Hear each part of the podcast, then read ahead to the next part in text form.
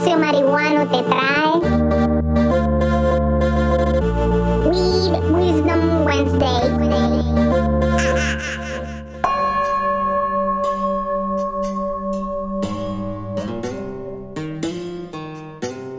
Dice un refrán que a veces sale más caro el collar que el perro.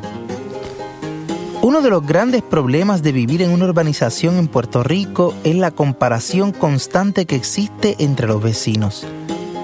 Cosa que no pasa mucho en los condominios donde todo el mundo tiene su casa pintada del mismo color y las cortinas en los balcones de todos son exactamente iguales.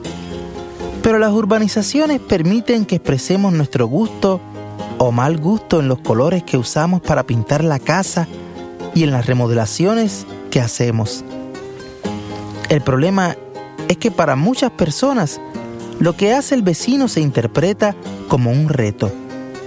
Si el vecino del lado puso rejas, yo tengo que cerrar la marquesina. Si Mengano y Sutana añadieron un baño y agrandaron la marquesina, yo voy a cambiar las ventanas, las puertas y voy a poner una fuente de Home Depot en la entrada. Y así por el estilo.